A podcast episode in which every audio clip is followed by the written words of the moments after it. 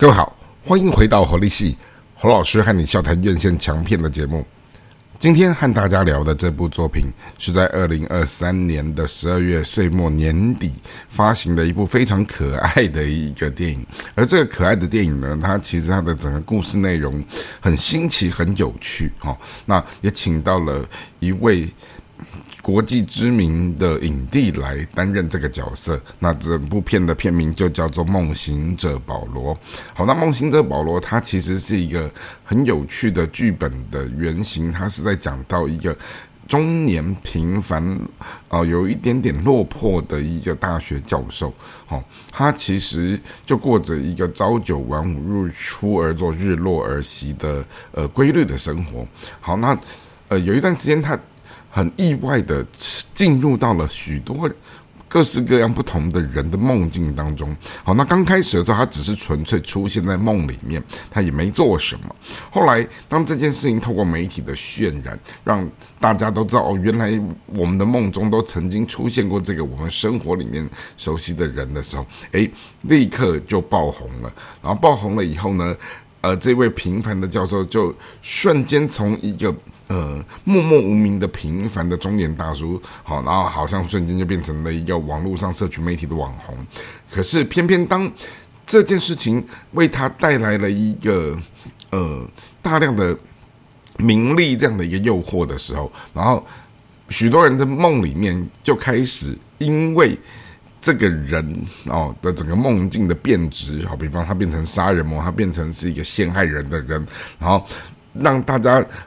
构成了那种虚实之间，哈，在梦中被他残害、被他凌虐，哦，甚至于被他杀害、被他毒打、被他嘲笑，然后还原到日常生活的真实情境的时候，大家就开始对这个中年大叔感到了害怕、防卫、愤怒，甚至攻击，哦，所以这个完全就是 彰显出。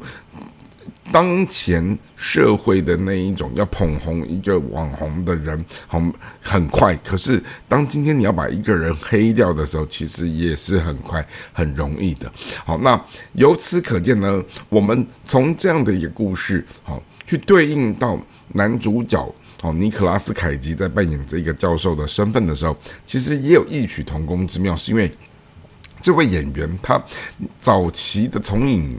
过程当中拍过几部非常棒的影片，好，然后也让他得到金像奖影帝的殊荣。后来可能是因为成名了以后，他呃有许多的债务啊，他就必须要接各式各样的烂片。然后有一段时间，他就是接了太多烂片的时候，把他的整个名声都搞坏掉。好，那后来他们就嘲笑他是什么烂片之王。但因为他本身的演技很好，所以呢，他在许多的烂片的磨练当中，演着演着演着，他就演出了一种莫名其妙的那种亦正亦邪的邪典教主。然后演到后面，大家也觉得，哎，看久了，也认为尼可拉斯凯奇在剧中这样的一个形塑角色的模样还挺可爱的。而最后，在这样的一个梦行者保罗的作品出来了以后。